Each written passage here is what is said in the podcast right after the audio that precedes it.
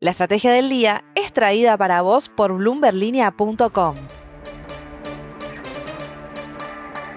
Muy buenos días, soy Francisco Aldaya, editor de BloombergLinea.com en Argentina y hoy te voy a contar las tres noticias más importantes para que arranques tu día. Además, un expreso financiero hoy con Fernando Marengo, que es Chief Economist de Black Toro Global Investments y Arreazu Macroanalistas. No se olviden de darle clic al botón para seguir a este podcast y de activar las notificaciones.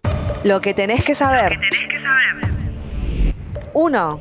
Si mantenemos esta política, vamos a tener la pobreza que tiene Venezuela, que es del 90%. Tenemos que salir de esto. Así empezó a cerrar su entrevista con Bloomberg Línea el ex ministro de Hacienda durante el gobierno de Mauricio Macri, Nicolás Dujovne, en una referencia a las posibles consecuencias de la inercia inflacionaria que vivimos en Argentina, el cepo y la brecha cambiaria. El economista fue ministro durante la etapa más álgida de la administración macrista, es decir, la corrida cambiaria del 2018. De esa experiencia, que tuvo como desenlace el otorgamiento a la Argentina del mayor crédito en la historia del Fondo Monetario Internacional, y finalmente la derrota electoral del oficialismo en el 2019, Duhovne hace una autocrítica singular. Para Duhovne, Argentina tendría que haber corregido el déficit más rápido. De cara a las elecciones presidenciales del año que viene, Duhovne niega estar trabajando en un plan económico para Mauricio Macri y sostiene que dialoga con los distintos referentes de Juntos por el Cambio. No se pierdan la entrevista completa en el portal. 2. Y ahora escuchemos una parte de la entrevista que le hizo Gonzalo Charquero al CEO de Globant, Martín Migoya. Volviendo a Globant, eh, cuáles son los próximos pasos de, expansión, están apuntando a alguna, alguna vertical en particular. Sí, Globan, tiene muchos, muchas expansiones en términos geográficos. Eh, nosotros tenemos la misión de poder estar en Asia mucho más profundo, en Oceanía también. Eh, tenemos la intención también de, seguir profundizando nuestra oferta tecnológica con nuevos estudios, con nuevas habilidades, con nuevas eh, con nuevos conocimientos. Así que nos vas a ver jugar en esas dos dimensiones, geográficamente y en términos de, know-how y adquiriendo, como hicimos con la liga o como hicimos ahora con Italia, eh, con la compra de la compañía esta, que es una clara expansión geográfica, con una, cartera de clientes fenomenales este, en Italia, bueno, en otros países de la región, en países en, en Asia y por supuesto, como decimos con la ley, con tecnología. ¿Este momento de los, de los mercados es una oportunidad para salir de compras?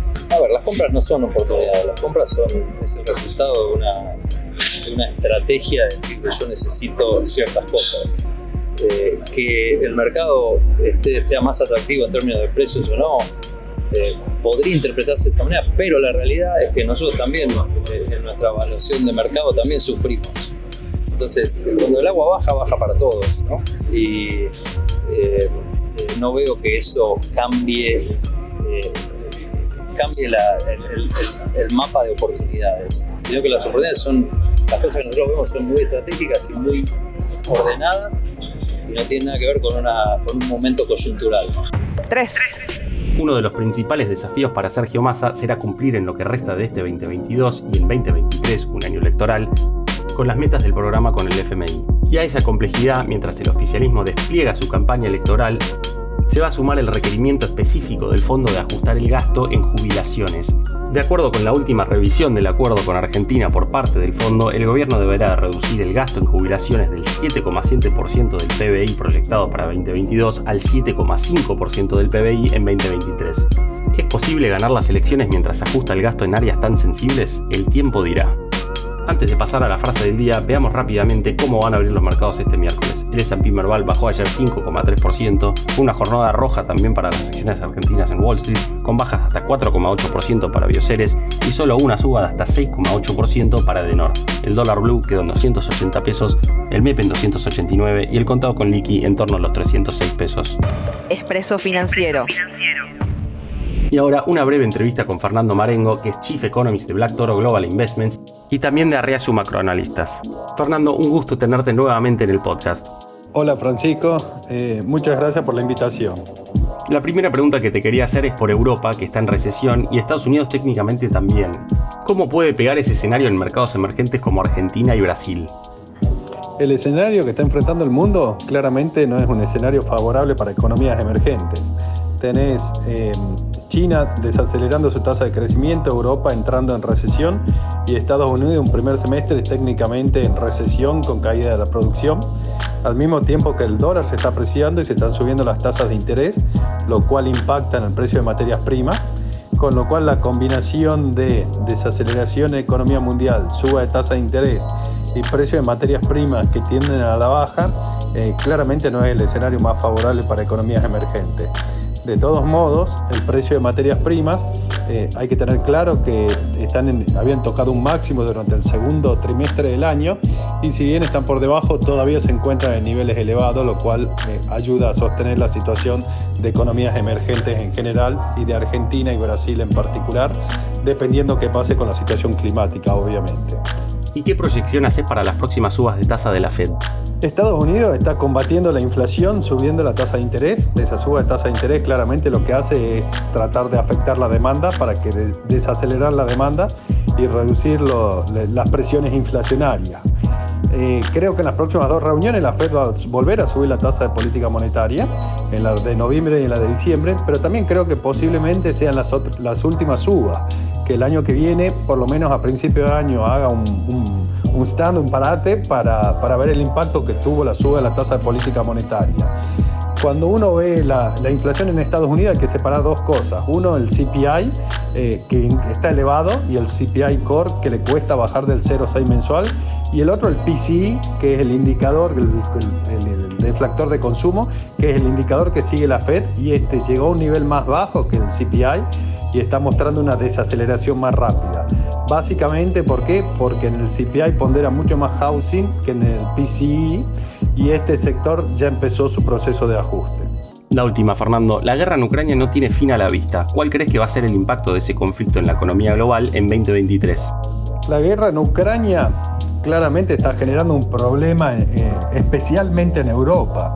Europa está teniendo por un lado un problema en el suministro de gas, con lo cual tiene problemas de gas, pero también problemas de energía al haber intentado cambiar su matriz energética hacia energías renovables, que tienen un problema de intermitencia y ahora con el problema del faltante de gas se, profundizó ese problema.